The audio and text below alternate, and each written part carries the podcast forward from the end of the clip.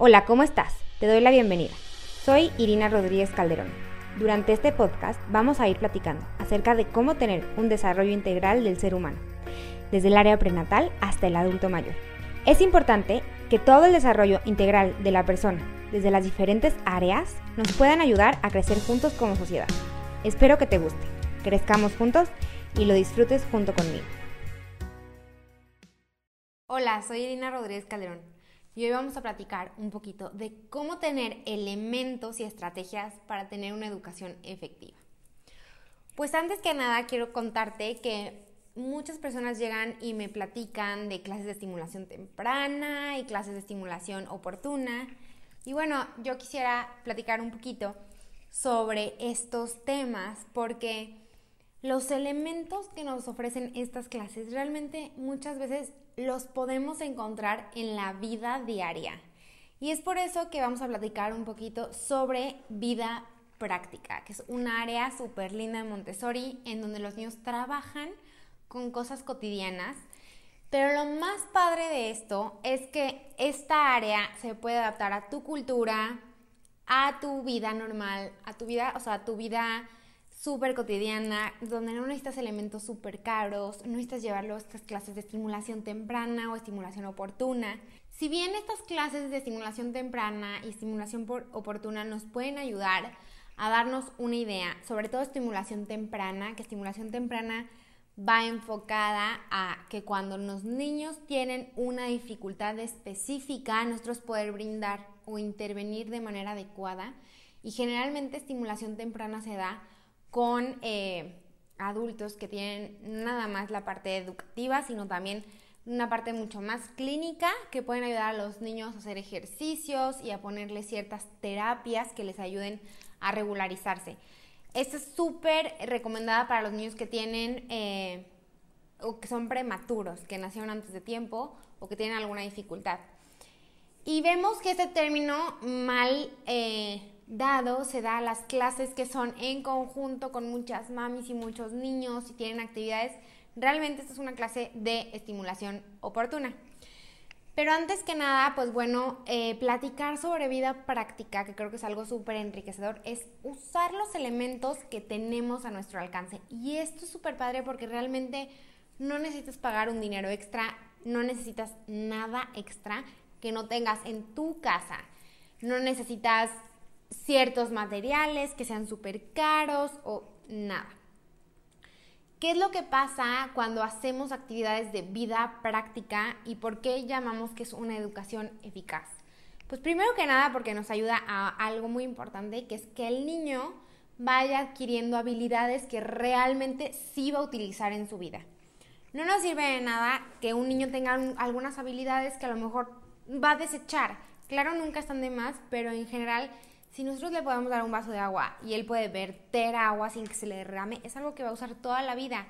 Si él puede comunicarse de manera asertiva, si puede tener concentración, si puede distinguir cómo cuidar el ambiente, cómo regar una planta, cómo subir y bajar escaleras, le va a ayudar mucho más que a lo mejor ir y pegar bolitas, hacer bolitas con papel y pegarlas, porque realmente es algo que no hacemos en nuestra vida. Nunca ves un trabajo, a menos que seas maestra, pero un trabajo de hacer bolitas con papel crepe y pegarlas en un uno. O sea, eso no es algo real y algo que hacemos.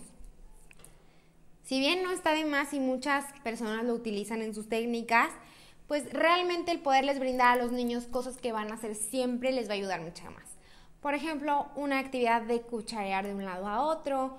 Y así como estos ejemplos, también podemos ver que estos se pueden adaptar a cualquier nivel sociocultural, población, etcétera.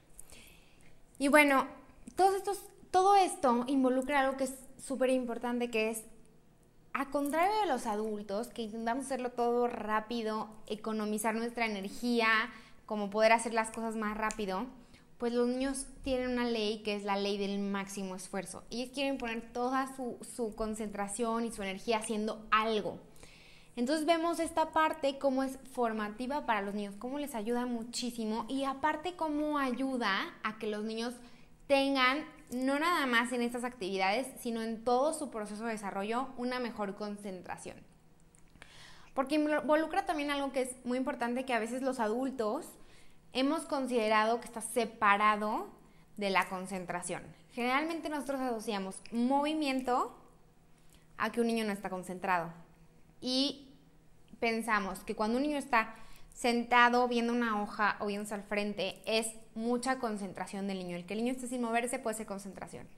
Y es todo lo contrario. Cuando el niño involucra todos sus sentidos, está moviendo, está teniendo una mayor concentración en lo que está haciendo que cuando está sentado simplemente viendo un papel o viendo un pizarrón, que a veces aunque sí está concentrado, la concentración se puede perder mucho más rápido. Cuando nosotros formamos estos periodos de concentración donde el niño está lavando el vaso y lo vemos súper concentrado, le da mil vueltas, lo lava por atrás, por adelante, y no interrumpimos y dejamos que lo haga como él quiera, de mil maneras, que lo enjuague 30 veces, vemos estos periodos de concentración como poco a poco se van alargando mucho más. Y así cuando tiene una actividad en la que efectivamente tiene que estar mucho más concentrado y a lo mejor sentado porque tiene que estar escribiendo, que escribir también es un movimiento o hacer ciertas cosas de matemáticas también implica mucha concentración. Vemos cómo estos niños que han tenido actividades de la vida cotidiana, de vida diaria, pueden eh, tener periodos de concentración mucho más eh, reales y largos, no, no aparentes en sentarme y observar algo, sino pueden leer un texto y tener mejores resultados porque lo entendieron, pueden tener mucho más ventajas. Y en eso también hablamos muchísimo de dejarlos hacer su máximo esfuerzo involucrando también movimiento. El que nosotros les demos esta oportunidad a los niños de observar lo que se hace alrededor, barrer, trapear desde chiquitos, eh, lavar platos, preparar comida, involucrarse en las tareas, va a ayudar a que los niños lo puedan hacer. ¿Qué puede hacer un niño chiquito?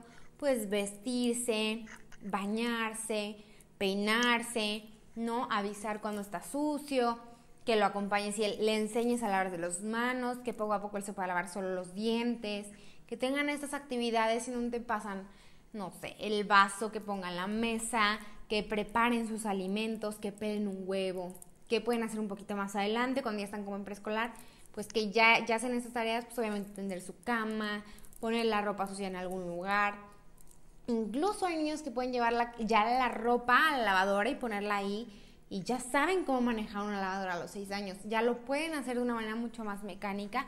Si nosotros se los permitimos, claro, no tienen que hacerlo solo, los podemos acompañar, no es como que los vamos a dejar haciendo todo, pero también pueden cocinar, también lo pueden hacer. Y obviamente un niño mucho más grande, pues las responsabilidades aumentan mucho más, ¿no? Ya pueden cocinar algunas cosas. Es súper importante estar supervisando y también ver al niño y darle este grado de confianza que él se está ganando. Si, si vemos que tiene mucha, o sea, esta concentración y que puede tomar un cuchillo mucho más filoso, se lo podemos dar. Si vemos que está muy distraído, pues no le vamos a dar algo que le pueda hacer daño, pero es importante confiar. Hay que ser muy cuidadosos en darle a este movimiento un propósito inteligente, que realmente tenga un propósito. No tiene ningún sentido de repente ponerles un chorro de actividades, un montón de circuitos que suban, que bajen, cuando no tiene ningún fin. Si en su casa tienen unas escaleras y las pueden subir, las pueden bajar 20 mil veces, pero les va a servir, hay que dejar que lo hagan. Si no tiene una rampa para echarse o está la resbaladilla y si quiere resbalar, hay que dejarlo que lo haga, no pasa nada y le va a ayudar hay que dejar que hagan cosas que ellos vayan necesitando, que ellos vayan teniendo ese interés, sin que a veces los forcemos a hacer cosas que no tienen ningún propósito para ellos, pero que al fin y al cabo nosotros pensamos que en el momento les van a servir.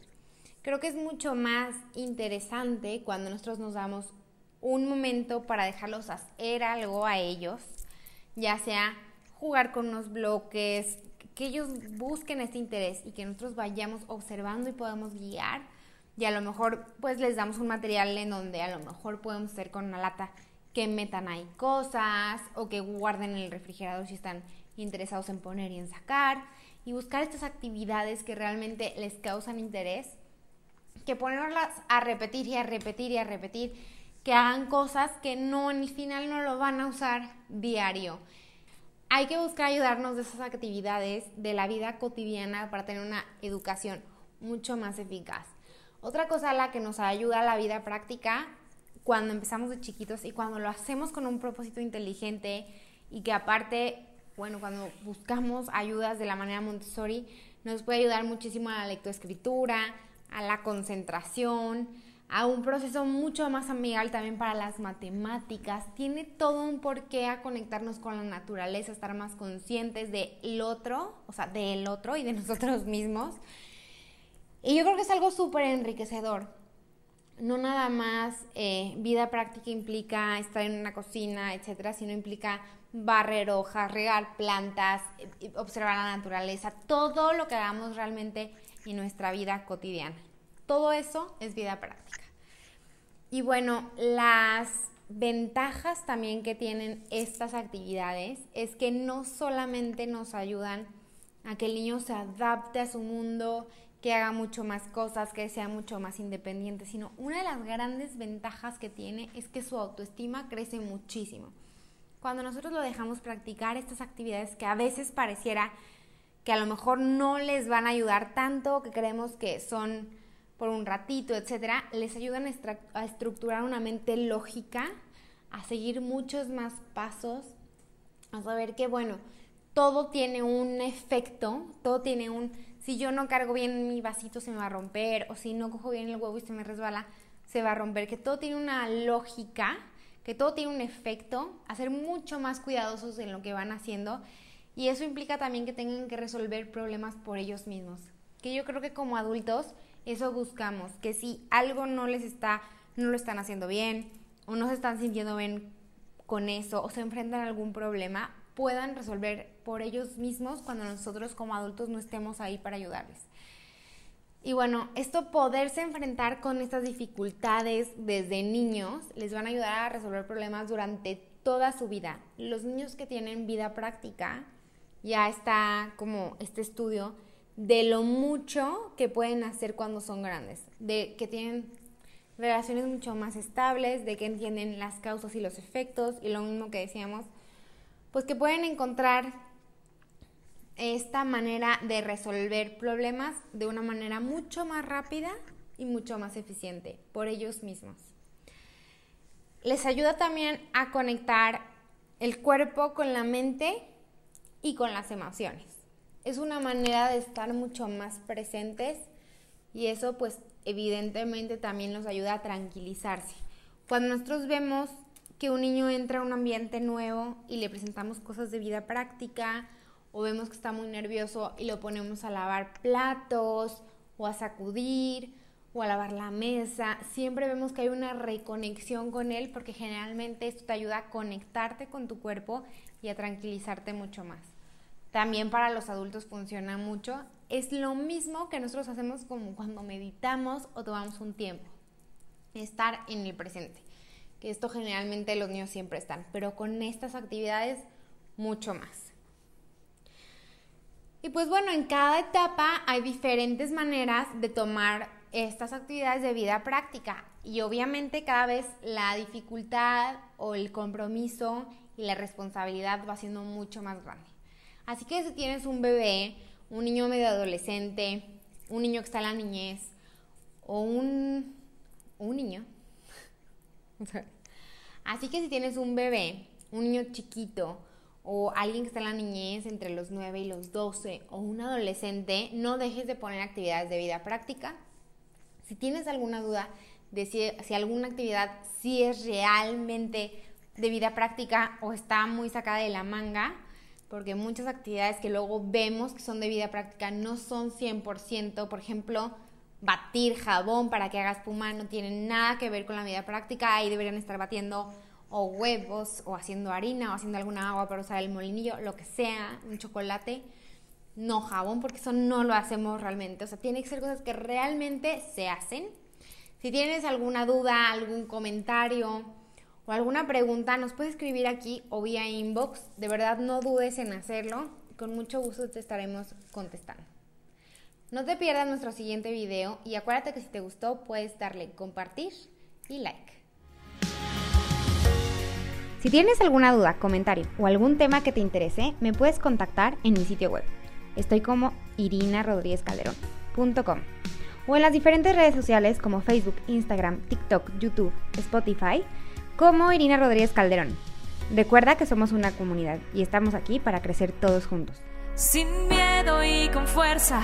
Haz lo que amas y ama lo que eres, que nadie te detenga y ve.